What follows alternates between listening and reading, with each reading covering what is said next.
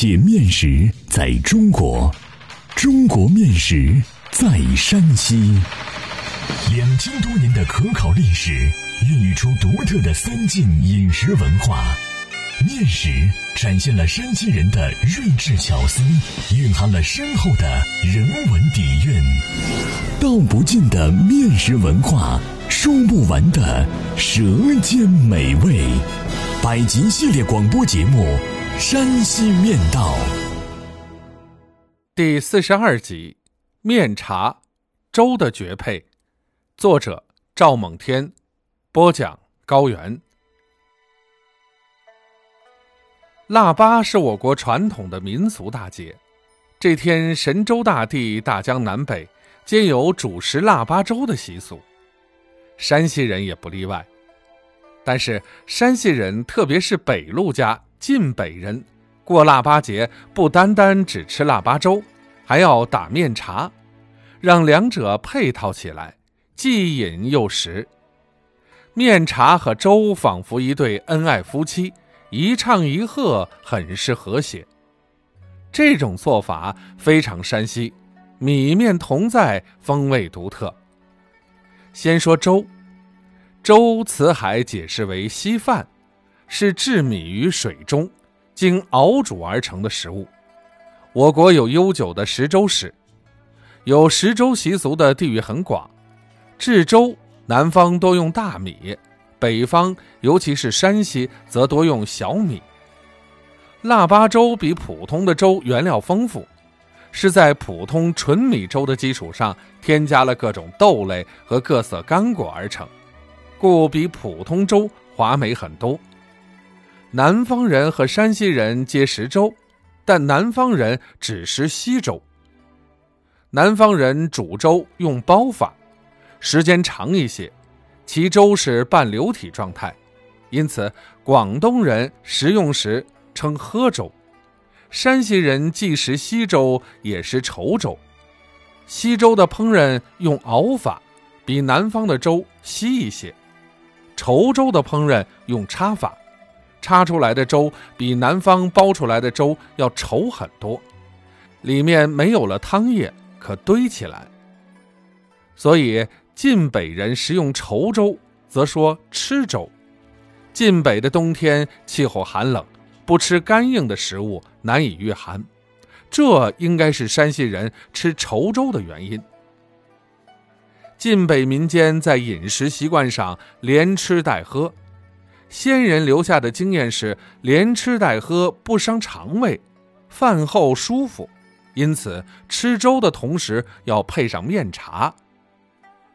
面茶是一种糊状的汤，是粥的配角儿，但不是通常说的糊糊，区别在于糊糊是用生面加水熬煮的。熬煮好后不加任何调味，而面茶则是用炒熟的面粉加水熬煮，熬好后还要呛入植物油，并加盐、放葱花、香菜调味。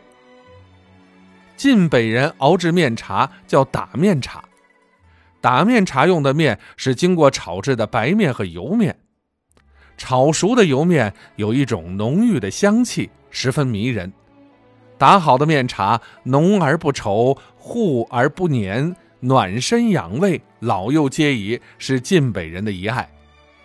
晋西北人家一般在炕头灶上盘两口铁锅，一口大锅常用作蒸煮主食，一口小锅则用来烩菜、炖肉和熬汤。两口锅同时并用，烹饪方便，节省工时。不管是平时还是过节。用不了一阵功夫，饭菜就能一起上桌。腊八节的早晨，就是在大锅里茶粥，小锅里打面茶的。晋北煮腊八粥所用原料不多，没有南方粥的丰富，仅有小米、黄米、小豆和红枣四样。小米里配一些黄米，起软糯作用。加小豆和少许的碱面，可使白粥变红，既好吃又好看。放入红枣是为增加甜味儿。茶粥的技巧是大火烧开，小火慢熬，不停搅动，最后微火收汁，直至起锅巴而锅巴不焦。茶的好的粥，红润黏软，米香四溢。再说打面茶，在腊八之前就得炒好面茶面。面茶面是用白面搭配油面入锅翻炒而成，炒至微黄即可。打面茶也有许多讲究。打面茶时，待锅里的水烧开之后，移至炒好的面茶面于锅旁，左手抓取一把悬于锅上。用拳头逆时针方向做画圈动作，同时五指微动，让面从指缝间漏下，洒入锅内水面上，漏得越细越好。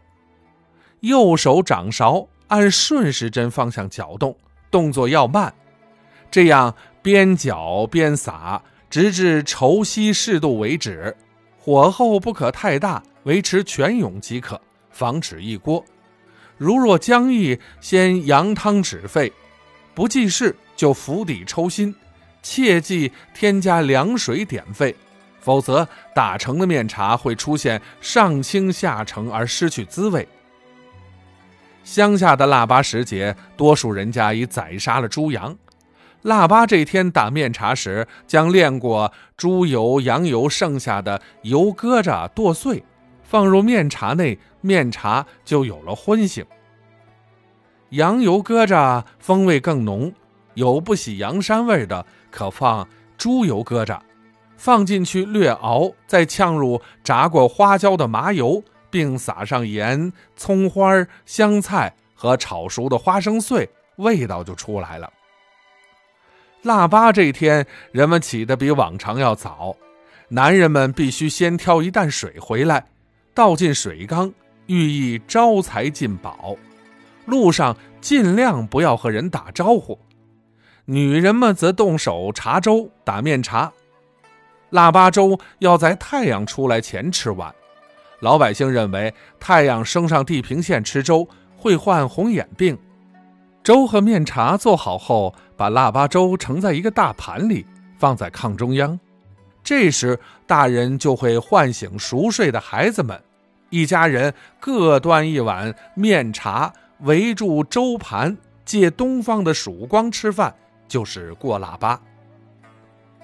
腊八饭有两种吃法，粥和面茶分而食之是一种吃法，加一块粥放入面茶里，蘸上面茶再吃是另一种吃法。萝卜白菜各取所爱了。喝面茶需要特别小心，以防烫嘴。溜碗边喝，虽然防烫，但不雅观。讲究的人家不允许孩子如此进食，以防养成不好的习惯。